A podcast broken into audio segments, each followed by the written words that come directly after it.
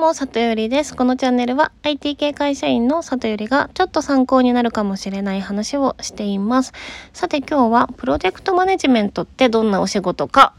という話をしようと思います。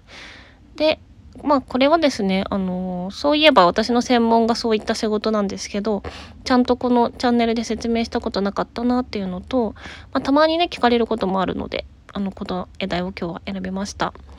で、プロジェクトマネジメントの話をする前に、プロジェクトっていう言葉はなんとなく使ってる人も多いと思うんですけども、あの結構特徴のある言葉があるのだと思っているので、プロジェクトの定義についてね、まずお話ししようと思います。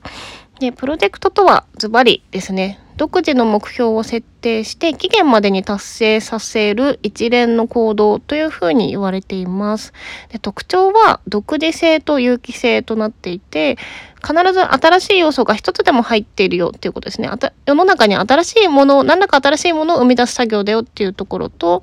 えっと、必ず始まりと終わりがあるものというふうになっています。で、もうちょっとキラキラした言葉で言うと、とプロジェクトとはですね、未来の地図を描いて新しきものを創造するというふうにも言われていたりします。で、プロジェクトのまあ反対にあたる言葉が、あの、定常業務かなというふうに思っています。で、私がやっているプロジェクトは、まあ、システム開発プロジェクトでですね、あの、まあ、お客様の業務に合った、あの、システムを一から作って、こう、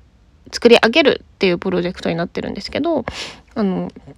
まあ、例えば新規部署の立ち上げとか、あの、いろんな局面でね、あの、プロジェクトっていう、あの、ものは生まれているかなと思います。で、えっと、定常業務とプロジェクトの、あの、つながりが面白いなと思っていて、こう、企業活動においてですね、ビジネスにおいて、こう、立ち上げのフェーズがプロジェクトになりますよね。で、立ち上がって、それをこう安定して、こう、稼働させていく、運用、運用させていくっていうフェーズが定常業務というふうに呼ばれています。なので、こう、企業活動だと、プロジェクトでこう何かを立ち上げて定常業務に寄せる。プロジェクトを立ち上げて定常業務に寄せるっていうのを繰り返してやっているっていうところになると思います。なのでですね、えっと、プロジェクトと定常業務を比較して言われているのがですね、まずプロジェクトが、こうの目標としては、あの、独自の目標を立てるですね。新しいものを生むから独自の目標を立てて、その目標を達成する思考が一番大事というふうになります。一方、定常業務に関しては、こう、安定思考の方ですね。こう、今できたものを安定して稼働させていく、より長く継続するっていうところが違ってきます。で、えっと、まあ、重要なのが、プロジェクトだと未来視座ですね。こう、未来に今はまだなきものを作る。っていうところですね。で、定常業務は現在を見て、それを、まあ、ちょっと生産性なり品質なり上げる工夫をしていくっていう感じになると思います。で、まあ、これの分かりやすい例が、あの、電車かなと思うんですが、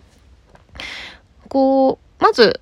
きっと昔ですね、電車がない時の課題としては、こう、人とか物をたくさんこう短い期間で移動させたいなっていう要望というか課題が社会にあったんだと思います。で、それでこう大きな箱であの移動できるものを作ろうっていうところで電車を作る、まあ、プロジェクトですね。独自性のあって有機的な、えっ、ー、と、活動が生まれて、まあ、電車が出来上がりましたと。はい。で、ここまでがプロジェクトとまあ今のあの世の中としては呼ばれるものですね。で、えっと、なので今ですね、電車が走っている状態っていうのは定常業務になるので、あの、事故がないことが前提になってますよね。なので安定思考の、えっと、安定してやら、走らせるっていうところが、あの、目線が向いているわけです。なのでですね、プロジェクトのポイントとしては、あの、定常業務と比べて不安定だし不確定だし問題が起きやすいっていうところになります。なので有名なね誰だっけな？忘れちゃったけど あの有名なプロマネの方が言ってたのは、まあ、プロジェクトでは問題が起きることが標準であるというふうに言われております。はい。でですねなのでズバリプロジェクトマネジメントとはそういったプロジェクトですね深くて不安定問題が起きまくるものを管理する仕事となるので、えっとまあ、表現としては目目標を期限までに達成するためにその不安定不確実な状況もキャッチして問題にあらゆる問題に対処しながらこう活動全体を管理して統制していく仕事というふうになります。はい、で、えっ、ー、とまあ、プロジェクトマネージャーの仕事はですねあのまあ、私が取った資格だと細々すごいたくさんあの定義されてたりしたんですが、まあ、大きくは目標設定と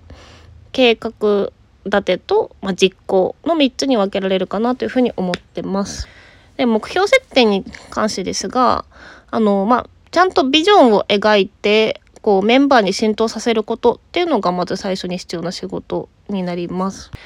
でここがねなんかおざなりでこう他のプロジェクトからコピペした資料でなんとなくあのプロジェクトの、まあ、宣言書みたいな計画書みたいなねその最初の資料作っちゃったりして適当にやってしまう人がいたりするんですけどここがめちゃめちゃ重要になっております。なぜならばまあ今見えてない未来をみんなに目指してもらうために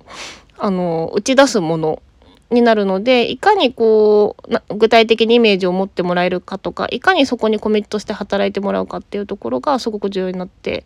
くるわけですね。でビジョンのをちゃんと浸透させることってまああのチームで一丸となって進むために重要だったりするんですけどあのカクテルパーティー効果って言葉は知ってますかね？こう選択的注意効果とも呼ばれているんですけどもまあ、あらゆる情報から自分に必要な情報だけピックアップしてあの吸収するように人はなってると無意識にも。っていう話です。でこのカクテルパーティー効果 YouTube とかで調べてもらうと出てくるかと思うんですけどこう特定のものを目指すっていうイメージが描けた状態。でこの目的でやるんだよっていうのがインプットされている人はこう自然にその情報収集をするっていうあの性質を持っている。っていうことですね。で、まあ、これで有名な動画だと、なんか、あの、バスケットボールを、こう、ドリブルした数を数えてくださいみたいな動画なんですけど、こう、なんか、この、この T シャツを着てる人がど、何回ドリブルしたか数えてくださいみたいな動画なんですけど、それに集中して数えてたら、あの、こう、後で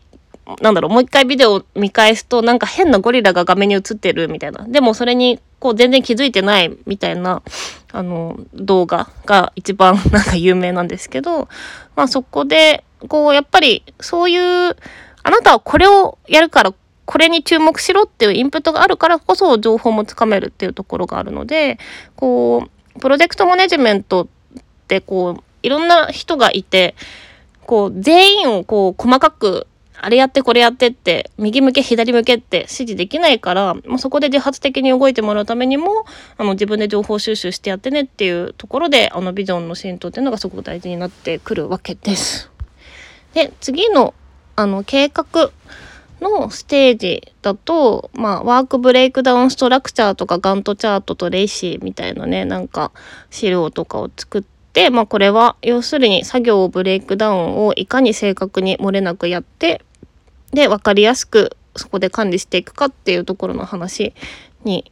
なるのでまああのあんまり細かい話は割愛しようと思いますがそれぞれのあのタスクの前後関係を きちんと組み立てたりとかあのやっぱり進捗をチェックすることをですね見える化することがすごく大事になってくるので、まあ、毎日そういうのをチェックしたりとかっていうところは多分定常業務よりかなり精度を細かくやっているんじゃないかなと思います。そのプロジェクトでも。はい。で、最後が実行で、まあ、実際はここの実行のフェーズが一番長くなると思うんですけど、まあ、ここだと本当に実行はまプロジェクトによってやることが全然変わってくると思うのですが、まあ、一番重要なこととしてはやっぱり問題課題が出てくるし、まあ、それぞれのメンバーにもこう気づいた問題は上げてもらってこういかに潰していくかっていうところが大事になるので、まあ、そういうこう課題とか問題の対応状況とかねこう上げやすい雰囲気とかねそういうのを作っていくのが大事なのかなというふうに思っています。はい。では今日はとてもざっくりですが、プロジェクトマネジメントについてお話ししました。また聞きに来てもらえたら嬉しいです。最後まで聞いていただきありがとうございました。じゃあね